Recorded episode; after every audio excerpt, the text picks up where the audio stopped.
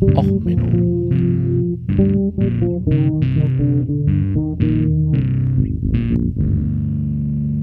Der inkompetente Podcast über Dinge aus Militär, Technik und Computer, die so richtig in die Hose gingen. Hallo, herzlich willkommen zu Och Menno, der heutigen Folge Man at Work, It's Just a Mistake. Ja, Unfälle passieren. Ähm, Musik heute, ja, Man at Work, eine australische Band äh, mit dem Song It's a Mistake. Da geht's eigentlich um einen nuklearen Krieg. Wir wollen hoffen, dass wir jetzt nicht demnächst in einen nuklearen Krieg stolpern, aber es ist einfach, in letzter Zeit häufen sich so Unfälle. Es ist super heiß, es ist super nervig, man denkt nicht mehr so richtig. Ja, deswegen ist auch die Folge ein bisschen später rausgekommen. Es musste erstmal genug Abkühlung existieren, dass mein Gehirn anfängt wieder zu funktionieren. Und solche Sachen, dass man feststellt, hey Leute, funktioniert euer Gehirn nicht. Das hat sich in letzter Zeit einfach so gehäuft, dass wir heute jetzt mal so eine kleine Sondersendung über Unfälle machen. Sachen drinne, wo man sagt, hä, das könnte auch eigentlich mal eine ganze Folge werden. Also wenn ihr da was rausfindet, irgendeins der Themen, wo ihr sagt, hey komm, Sven, mach doch mal eine ganze Folge raus, schreibt mir das mal. Ne? Also als erstes erstmal gab es die Pony Awards. Das sind IT Security Awards, die werden immer bei der Black Hat Konferenz verliehen in Las Vegas und da macht man immer so ein bisschen auch Späße drüber, äh, wie denn die Security-Szene reagiert auf irgendwelche Security-Probleme. Und da gab es dieses Jahr einen ähm, Award, wo ich so ein bisschen ins Zweifeln gekommen bin. Da gab es nämlich ein Lamest Vendor Award. Das ist normalerweise ein Award, den man rausgibt, wenn ein äh, Vendor irgendwie nicht so richtig geil reagiert. Also wenn die zum Beispiel Scheiße machen und einfach nicht auf Security-Probleme reagieren. Und den kriegte Google für das Google Tech Team. Moment, Google? Ja, die haben relativ geile Security-Teams. Und das Tech-Team, das ist, die haben bei sich das Project Zero, wo es um Security geht, wo sie auch ähm, Fehler bei anderen finden. Und dann haben sie noch das Tech-Team, das ist das noch bessere Team. Also Project Google Zero, ähm, ähm, Google Project Zero ist so das absolute Elite-Team im Suchen von Sicherheitsproblemen. Und dann haben die da noch ein etwas besseres Team. Also Google Project Zero sind die Leute, wenn die so beim Mittags mal tweeten, so ich hatte unter der äh, Dusche eine Idee. Ähm, ich gucke mir Microsoft an, dann gehen bei Microsoft die Alarmglocken an. Es gibt dort Leute, die werden auf Twitter gemonitort, wenn die halt einfach nur etwas beim Erwähnen, so beim Wandern hatte ich gerade eine Idee, dann geht halt irgendwie überall die Alarmglocken an. Und dann hat Google halt noch das Projekt Tag, wo sie halt nochmal ein paar Leute zusammengezogen haben, die noch ein bisschen besser sind. So, und die haben äh, sich nämlich damit ähm, beschäftigt, dass sie mh, gewisse Sicherheitslücken geschlossen haben. Damit haben sie dummerweise der NSA eine ähm, Counterterrorism-Aktion einfach zugemacht. Die haben einfach gedacht, hey, da sind ein paar Bugs, die machen wir weg. Und anschließend haben sich die US-Geheimdienste darüber beschwert, dass die Sicherheitslücken, die sie gerade verwendet haben, um irgendwelche Rechner von Hack äh, Terroristen einzudringen, weg sind. So, und dafür gab es jetzt ein Award, dass sie doof reagiert haben bei Google. Weil, also, das müsste man ja aus Patriotismus, hätte man ja diese Sachen offen lassen müssen. Muss ich sagen, so, hm, Respekt hätte ich anders gesehen. Und dann gab es noch so eine andere Sache, so ein kleiner Unfall, der einfach mal passieren kann. Ne? Stell dir vor, du bist eine hart arbeitende Sexworkerin, du arbeitest halt ähm, unabhängig, du bist jetzt nicht bei OnlyFans, sondern du hast halt vielleicht ein anderes Zahlmodell, wo deine Fans dir da für deine Bilder oder sonst was Geld geben können. Und dann möchtest du auf irgendwie eine Konferenz fliegen, du möchtest deine Freunde sehen, setzt dich ins Flugzeug, äh, möchtest dich ins Flugzeug setzen und dann stellst du fest, du bist auf der Terror-Watchlist. Und du kannst jetzt halt dummerweise nicht mehr irgendwie bei Facebook das vernünftig verwenden und sonst was. So, ähm, es stellt sich nämlich heraus, dass OnlyFans Meta-Mitarbeiter, äh, das sind also die, ist die Firma, die WhatsApp, Facebook, Instagram und sonst was, ähm, ich weiß gar nicht, was die alles haben. Ähm, naja, auf jeden Fall die Firma, ähm, die da die ganzen Social Media macht und so, dass man dort Accounts als terrorverdächtig fleckt. Damit haben die dann keinen Zugriff mehr, werden eher gesperrt und es hat vielleicht auch noch Auswirkungen auf dein restliches Privatleben. Mm, das ist natürlich ein ganz doofer Zufall. Also das ist, dass man da so die Konkurrenz, also irgendwelche Models, die dann über Instagram Spenden gesammelt haben oder so, dass man da deren Kanäle kaputt gemacht hat. Also das ist ein reiner Zufall, ne? also ein ganz böser Arbeitsunfall. Also da ist so ein Meta-Mitarbeiter einfach mal Maus gerutscht und dann hat der halt einfach mal mehrere, so 20.000 ähm, Mitarbeitende in der äh, Erwachsenenvergnügungsbranche mal als Terroristen gefleckt. Ich meine, das kann ja mal passieren. Ich meine, jeder von uns hat ja mal so einen schlechten Montag. Einfach so einen Tag, wo man sich denkt, hey, ich mach mal 20.000 Leute auf eine Terrorwatchliste. Klar, ne? wem ist das schon mal nicht passiert in der Arbeit? Und dann fragt man sich manchmal auch so, wo wir bei Terrorbekämpfung sind, was macht denn die deutsche Terrorbekämpfung? Ne, also man hört ja immer diese Stories so aus der amerikanischen Sondereinheit, ne? heldenhaft Agent gestorben beim Versuch, nur mit einem Fallschirm und einer Handgranate bewaffnet oder was weiß ich, ne? so aus diesen James Bond-Filmen. Ne? James Bond hüpft von einem äh, Heißluftballon zum anderen und kämpft da in der Luft und nimmt den Bösewicht noch den Fallschirm ab und landet dann direkt auf der Sonnenliege einer üppigen Blondine. So hat man ja das Bild vom britischen oder amerikanischen Geheimdienst. Was macht denn der deutsche Geheimdienst? Nun, ähm, vor einiger Zeit, und zwar am 10.08.2022, ist ein BND-Top-Spion gestorben. Sehr tragisch. Also wirklich tragisch. Ähm, er war schon in Rente. Und jetzt könnte man sagen, ja, okay, bei welcher halsbrecherischen Aktion ist er denn gestorben? Nun, leid äh, der Zeitung, ich verlinke es euch, Fokus und TZ, ist er als von einem Ballon erschlagen worden, also so einem Heißluftballon. Jetzt denkt man sich, ja, okay, er ist da vielleicht rausgesprungen mit einem Fallschirm. Die Blondine saß unten schon bereit zur Landung. Nein, er war Gast, er war Fahrgast bei einem Ballonfestival und ähm, der Münchner, hm, gut, BND ist in der Nähe von München, das war auch einer der Hauptgründe, warum jeder Rekrutierungsversuch von mir ähm, äh, in die Hose geht. Also ganz ehrlich, Beamtengehalt und München, nee, vergisst es.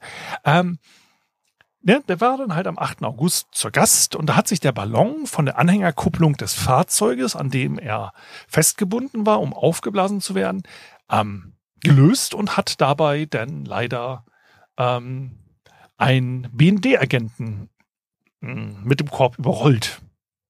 Überfahren? Ich weiß nicht. Ähm, Ballonfahren ist ja eigentlich der Begriff. Wie ist das dann beim Unfall? Ist das dann auch überrollt? Ich weiß es nicht. Also wer da die richtige Nomenklatur hat oder so. Ähm, also wie gesagt, so James Bond hüpft von einem Ballon raus oder zum nächsten und der deutsche Geheimdienstmitarbeiter landet denn in der Zeitung, weil er einen Weidenkorb ähm, unglücklich gegen den Kopf gekriegt hat. Ähm, wäre an sich, wie gesagt, ein tragischer Unfall und ist alles okay. Dass das dann noch ein BND-Mitarbeiter ähm, erwischt hat, macht es dann irgendwie pseudo-komisch und damit jetzt auch mal etwas wieder für diese Folge. Ähm, dann haben wir auch noch mal die Polizei. Ich meine, Recht und Ordnung. Ähm, die Polizei Hamburg hat jetzt die Woche gemeldet, dass 15 Polizisten bei ein, ähm, äh, bei Einsatz gegen Klimademonstranten ähm, verletzt wurden durch Pfefferspray. Gut, man kann sich jetzt überlegen, ob man bei der aktuellen Auswirkung des ähm, Klimawandels, man, wie man als Staat gegen Klimaaktivisten vorgeht. Das, das kann man sich überlegen. Das wäre vielleicht auch dann, was die Einsatztaktik angeht, interessant, wenn man jetzt ne, sagt, die wollen den Hamburger Kohlehafen blockieren. Ja gut, da ist nicht sonderlich viel unterwegs in Hamburg, dann lass sie da halt sitzen, dann sitzen die da drei Stunden in der Sonnenhitze, dann gibt es einen Zeitungsbericht, schönen Tag noch. Man hat sich entschieden, ein robusteres Vorgehen zu wählen. Das macht man in Hamburg gerne. Ähm, und hat dann gesagt, man knüppelt ein bisschen auf die Demonstranten ein, das kann man sich überlegen als Polizei, ob man das machen möchte oder nicht. Und da hat man sich auch überlegt, ähm, man setzt ein wenig Pfefferspray ein. Da sollte man sich eine Sache wirklich sicher sein bei Pfefferspray. Wie steht der Wind? Das ist, wenn man einen Stoff in die Umwelt sprüht, grundsätzlich ähm, zu bedenken.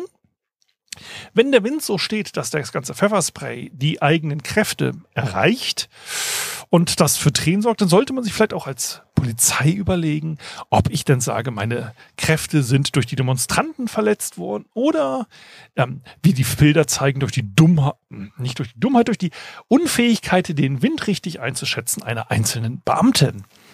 Ähm, na, da könnte man ja vielleicht mal in die Nachschulung gehen. Ähm, so, und die Bundeswehr hat dann auch am 11.8. noch eine Meldung rausgebracht, dass es in Putlos ähm, notwendige Übungen gab und das zu leider einigen Problemen geführt hat. Man hat dort nämlich ähm, Leuchtspurmunition verwendet. Das ist unabdingbar für die ähm, quasi Ausbildung. Ja, und ähm, Munition, die hinten einen kleinen glimmenden Kopf drin hat.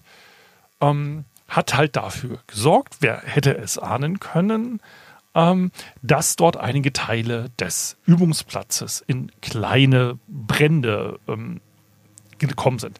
Und wie gesagt, das, da sind nur fünf Hektar Gras verbrannt, das konnte man gut löschen.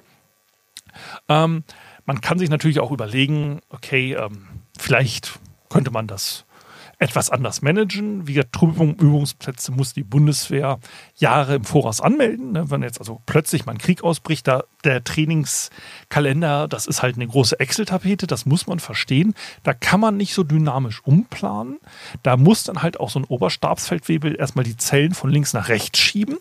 Und da kann man halt nicht so ein einfaches Verfügbarkeitsmanagement machen. Denn muss ja auch noch irgendwie so ein Schießwart von einem Standort ähm, da sein, also ein Zivilangestellter, der dann das Schloss aufmacht. Und also wenn da jetzt nur Brandgefahr ist, dann kann man, das muss man halt akzeptieren, ne? dass da dann mal so ein bisschen Waldbrand entsteht.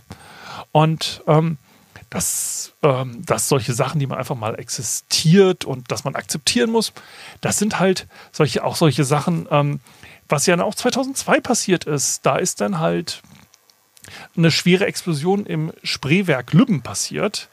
Ähm, da gab es einen größeren Knall und ähm, da ist angeblich ein Betonbunker in die Luft geflogen. Ich verlinke euch da einfach mal die äh, Geschichte. Das geht halt darum, dass dort ähm, vielleicht Munition gelagert wurde. So aus dem Kalten Krieg. Ne? Das ist 2002 dann mal so eben in die Luft gegangen. Das muss man mal akzeptieren. Ähm, in diesem Zuge kann ich halt auch endlich mal über die Raketenkatastrophe im Dannenwald reden. Die äh, Katastrophe wurde mir zum Beginn des Podcasts schon mal zugesteckt. Da hatte ich aber eigentlich nicht genug Futter dazu. Es ist nämlich eigentlich relativ wenig passiert. Ähm, es ist nämlich der Dannenwald. Es ist eine Munitionsanstalt äh, gewesen zur Fertigstellung und Lagerung für Munition der deutschen Luftwaffe. Man hat das halt einfach verlegt dass man halt, wenn etwas in die Luft fliegt, nicht so viel in die Luft fliegt. Also zum Beispiel auch in Kiel gibt es ähm, auf der anderen Seite der Förde halt eine lange Pier und da ist dann die Munitionslagerstätte äh, von der Marine. Das ist halt, wenn der Stützpunkt angegriffen wird, die Munition nicht in die Luft fliegt oder andersrum. Ja, da gibt es auch dann, gab es eine Schmalspurbahn, die ist ja jetzt außer Dienst gestellt. Ich verlinke es euch auch. So, und da hatte man jetzt halt ein Lager und nach dem Krieg wurde das von der Sowjetarmee besetzt. Ähm, und dort hat man ca. 13.000 Tonnen Munition gelagert. Hauptsächlich Munition für Mehrfachraketenwerfer. Die Mehrfachraketenwerfer werden uns auch so ein bisschen heute noch durch die Folge begleiten. So, äh, am 14. August 1977 gab es dann eine Explosion um 14 Uhr. Man hat angenommen, dass ein Blitz in einen Stapel 122 mm Katusha-Raketen einschlug. Nun, das Interessante an diesen, ähm, ich hatte ja auch über abbrennende Flugzeugträger schon mal geredet.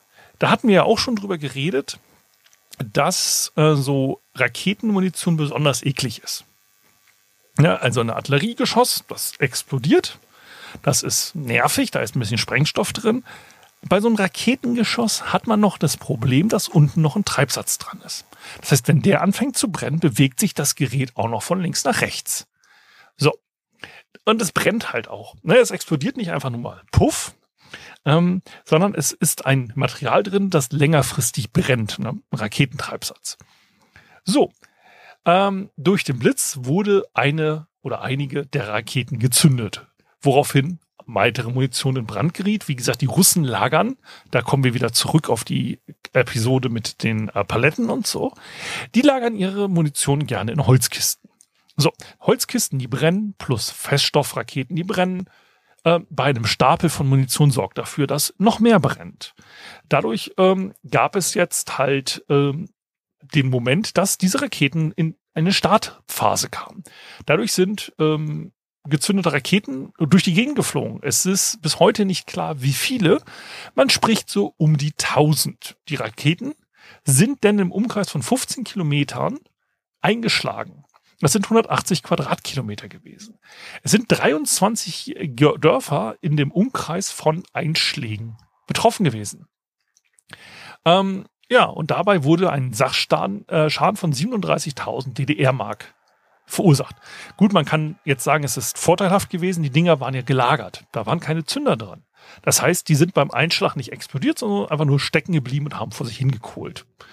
Ähm, damit ist dann auch ähm, ein Pkw zerstört worden und eigentlich sehr viel ähm, Waldfläche. Ne? Man hat ja, wie gesagt, einen gewissen Streuradius. Da ist dann ähm, die ganze Zeit mehrere Stunden lang Raketen unkontrolliert im Gebiet eingeschlagen. Also 14 Uhr gab es die Originalkatastrophe und erst Viertel vor acht am Abend 1945, äh, 1945 ähm, hat es dann aufgehört mit den Explosionen.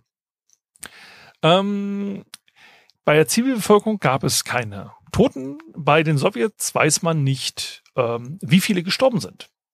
Es ist bis heute der Geheimhaltung der Sowjetkräfte unterliegend. Und man geht davon aus, dass es 50 bis 300 Tote gab. Und das ist auch der Grund, warum ich über die Folge eigentlich nie gemacht habe bis jetzt. Weil die Sowjetunion das bis heute geheim hält. Man weiß nicht genau, was passiert ist. Ähm, die Anwohner haben dann auch berichtet, dass mehrere Wochen jeden Abend kam es zu Sprengungen in diesem Gebiet. Es war, wie gesagt, ja abgesperrt. Und es gab auch etwa äh, circa 300 LKWs, die von links nach rechts gefahren sind, ähm, die dann halt Munition abgetransportiert haben. Ähm, es gab auch überschwere LKWs, wo man vermuten kann, es waren vielleicht Kernwaffen, die dort abtransportiert wurden. Ähm, es gab auch einige Markierungen, wie die DDR-Bewohner, ähm, die Anwohner der Gegend äh, berichtet haben, die auffällig gelbe Markierungen ähm, besaßen. Gelbe Markierungen gab es im Zweiten Weltkrieg auch. Das waren hauptsächlich eigentlich ähm, chemische Waffen. Und ähm, man hat auch berichtet, dass äh, die Sowjetunion, die Sowjetkräfte dort diese ähm, Munition besonders vorsichtig abtransportiert haben. Und es wurde dann halt absolut unterdrückt, auch in der äh, DDR. Ähm, ja, es wurde jahrelang noch jeder Brief geöffnet, ähm, der aus Dannenwald geschickt wurde. So. Ähm, bis heute gibt es noch circa 700, äh, 270 vergrabene Katusha-Raketen, die man dann 2002 bei einer Aufräumaktion gefunden hat.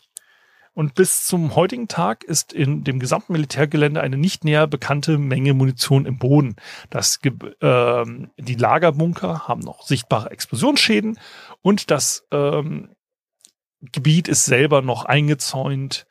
Ähm, ja, das ist bis heute nicht mehr äh, zugänglich, teilweise. Und äh, die sowjetischen Streitkräfte haben eine 40-jährige Sperrfrist verhängt auf die Akten. Ähm, man könnte jetzt theoretisch Akten in Russland anfordern zu dieser Katastrophe. Ich habe dort auch nichts Besseres gefunden. So, jetzt kann man sich überlegen, ja, was hat das denn eigentlich mit uns zu tun heutzutage? Nun, Munitionsexplosionen durch Unfälle passieren erstaunlicherweise immer wieder. Ähm, ja, wir haben also erstmal das Problem mit den LAS-Raketen. Das hatte ich auch schon mehrfach erwähnt, ähm, dass wir, also in Deutschland haben wir von den leichten Artillerie Raketensystem haben wir immer noch Raketen rumliegen, circa 32.000, die explosieren können. Äh, man hört dann immer wieder, ja, warum liefern wir die nicht an die Ukraine? Ja, das Zeug sondert halt Nitroglycerin ab. Ich möchte jetzt nicht unbedingt Munition, die Nitroglycerin ausdampft, transportieren. Das macht irgendwie nicht viel Laune. Und ähm, deswegen ähm, liegen die noch rum. Ich äh, verlinke es euch. Und dann haben wir natürlich auch noch ähm, die Situation, die in Grünewald passiert ist, ne? dass dort halt ein Munitions- und Explosionsstofflager der Polizei in die Luft gejagt, äh, ergangen ist. Und das hat ja auch eine Weile gebrannt. Ähm, da hat man ja auch den Wasserwerfer geschickt und, und, und. Ähm, das ist natürlich das Problem, dass man dort noch Weltkriegsbomben lagert. Ne, anstelle die mal zu entsorgen, werden die da noch teilweise gelagert. Dasselbe mit diesen Lars-Raketen. Ne? Die ganze Kram, der liegt irgendwo auf einem Haufen. Wenn es da in der Nähe anfängt zu brennen oder so, dann wird es ein bisschen eklig. Ähm, und da muss man sich jetzt halt überlegen, ne, Polizei hat einen Sprengplatz äh, im Wald. Das macht Sinn. Also es macht auf jeden Fall mehr Sinn, den in einem Wald zu haben, auch wenn das ein Naherholungsgebiet ist, als jetzt zum Beispiel einen Sprengplatz direkt neben dem Brandenburger Tor zu haben. Ja, das so Kollateralschäden, Logik und so weiter. Naja, und das hat halt jetzt anderthalb Hektar äh, Land, äh, Wald verbrannt, wo es halt einfach ein bisschen, ja, insgesamt brannten 42 Hektar und alles so ein bisschen verseucht mit Munition und da ist mal ein Bunker voll mit äh, beschlagnahmten Polenböllern. Hier ist mal ein Bunker noch mit Zweiter Weltkriegsmunition. Da liegen noch ein paar verrostete Granaten aus dem Ersten Weltkrieg. Das ist halt so ein Gebiet, wo man als Feuerlöscher nicht unbedingt reinrennen will. Ich verlinke euch da so ein paar Artikel. Ähm, das ist alles eigentlich, naja, nicht ganz so schön. Aber in Russland muss man jetzt vorstellen, äh, Russland muss jetzt äh, im aktuellen Ukraine-Krieg auch noch was gegen die Unfälle machen. Also da muss man mal was an den, Vor äh, an den Vorschriften machen, weil angeblich ähm, rauchen die zu viel beim Munitionsumladen oder irgendwie sonst was. Also äh, auf der Krim ist jetzt erstmal ein Flughafen explodiert. Ähm, wo die ähm, russische Seite sagt, es sind auch, äh, es ist nur ein Munitionsunfall gewesen ähm, da sind aber auch keine Flugzeuge von betroffen und es ist, wie gesagt, nur so ein bisschen gelagerte Munition, so Bereitschaftslage in die Luft gegangen. Gibt Videos, wo dann so die russischen Touristen, die Krim ist ja ein beliebtes äh, Urlaubsziel, ähm, ein bisschen erschrocken sind, dass sie da in ihrem Liegestuhl sitzen und nebenbei im Hintergrund so ähm, nette Explosionspilze in die Luft steigen. Das ist ja das Schöne, wenn die Explosion groß genug ist, sieht es ja so ein bisschen aus wie eine Atombombe. Ne? Thermische Verwirbelung der Wolken. So, ähm, es gibt auch Satellitenbilder, ähm, wo dann gezeigt wird, was eigentlich vorher auf dem Flugplatz stand, das Erdkampfflugzeuge, Abfangjäger und Kampfhelikopter. Da ist aber jetzt an nichts beschädigt worden. Also gut, man sieht da jetzt ein paar Wracks, die da liegen, aber das ist ja russische Propaganda. Die haben da ja extra Wracks aufgestellt, dass wir als der dumme Westen glauben, dass da was passiert ist. Also weil die Russen sagen ja selber, es ist nichts passiert. Ähm, da müssen wir jetzt ja, also der Satellit, das, das lügt uns ja direkt an, ne? Und ähm, es ist halt auch so diese ähm, Sache, dass diese Unfälle, die häufen sich, ne? Also ähm, es ist nur ähm, explodierende Munition, die nicht vorschriftsmäßig gelagert wurden. Der Flugplatz Saki ist auch nicht wirklich wichtig. Ne? Also Saki ist auch nur eine von zwei Basen, wo die Marineflieger drauf trainiert wurden, ähm, auf dem Flugzeugträger zu starten und zu landen. Die haben dafür extra so eine Sprungschanze gebaut. Ähm, gut, ist jetzt nicht so wichtig, weil der Flugzeugträger, da ist ja das Dock unter ihm mal versunken und ausgebrannt und so, der funktioniert ja auch nicht so wirklich. Also so gesehen ist das, dass die Basis jetzt explodiert durch einen Unfall, völlig okay. Ähm, interessant wird's dann auch, wenn man so andere bedauerliche Unfälle sieht. Na, man die häufen sich jetzt Explosionen an ähm, Munition. Ich habe jetzt gerade keinen Link dafür. Ich hatte den neulich an mir vorbeifliegen sehen, wo man so schön aufgelistet hat, wo denn Munitionslager explodiert sind. Hm, habe ich jetzt gerade nicht, aber ich habe einen anderen Link noch, so zum Abschluss. So ein bedauerlicher Ausrutscher. Ähm, so die Wagner-Truppen. Das sind so Elite-Söldner, ähm, offiziell eine unabhängige Kampftruppe, ähm, die so in Afrika unter, so unterwegs waren. Die haben immer, es wurde immer gesagt, die haben mit dem russischen Staat nichts zu tun. Und wenn die so ein paar, äh, ich sag mal, Kriegsverbrechen so ein paar Mörtchen und ein bisschen Plünderchen oder so. Das hat alles nichts mit Russland zu tun. Das ist eine unabhängige Firma. Da hat Russland keine Einflüsse drauf. Ja, und diese Gruppe ist jetzt zufälligerweise aus freien Stücken auch in der Ukraine unterwegs. Ja, und die haben halt auch so ein bisschen, die brauchen ja auch neue Söldner und so, die machen da auch ein bisschen Werbung. Ne? Ich meine, es ist ja immerhin eine kommerzielle Firma. Ähm, ja, ähm, die so circa, man schätzt so um die 8000 Leute haben.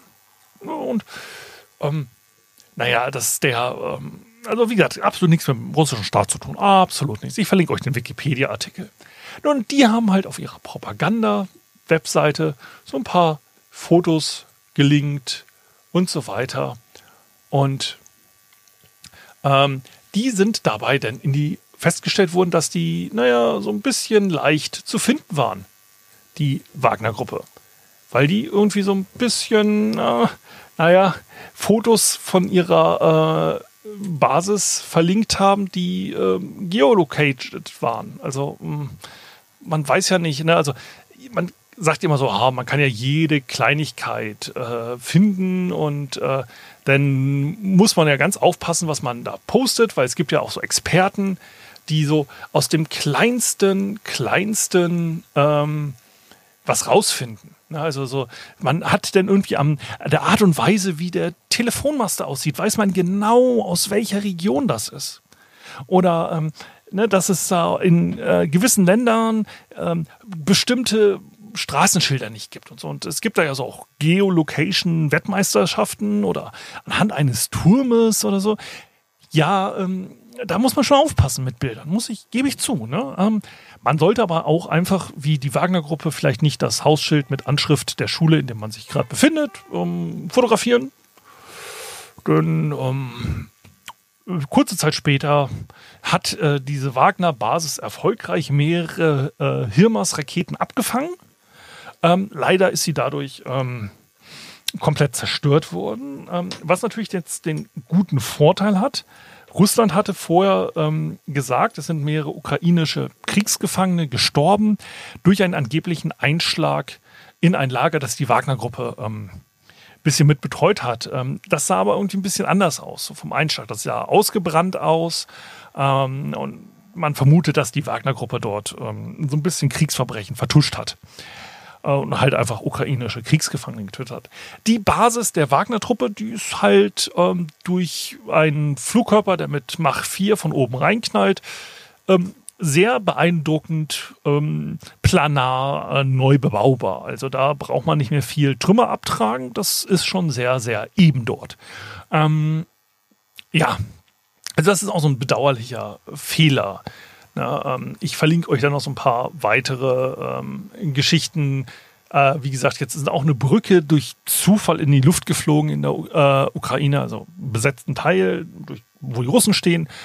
Ähm, ja, solche Unfälle passieren jetzt halt in letzter Zeit mal wieder. Und ähm, ja, also wenn ihr irgendwie in der Nähe von einem Munitionsdepot der Russen seid, also die Arbeitssicherheit dort ist nicht sonderlich gut, ich würde aufpassen. Ähm, so, und ich hoffe jetzt, war es das letzte Mal, dass bei den Russen so wirklich so die Arbeitssicherheit so ganz schlecht ist, weil ich habe noch so ein paar andere Ideen für Folgen und vielleicht machen wir mal wieder was Technischeres. Ich, ich will ja, ich wollte ja Explosionen haben. Ich habe die Explosion jetzt in dieser Folge gekriegt. Nicht so, wie ich es mir gedacht habe. Aber naja, die PowerPoints äh, der Arbeitssicherheit für die nächsten Jahre sind gefüllt. Also, wenn euch diese Folge gefallen hat, dann lasst mir doch ein gutes Review da. Wenn die Folge euch nicht gefallen hat, dann schickt sie doch einem eurer Feinde mit einer Arbeitssicherheitsbelehrung äh, für russische Munitionsdepots vorbei. Also, bleibt gesund. Bis zum nächsten Mal. Alles Gute. Ciao, ciao. Euer Sven.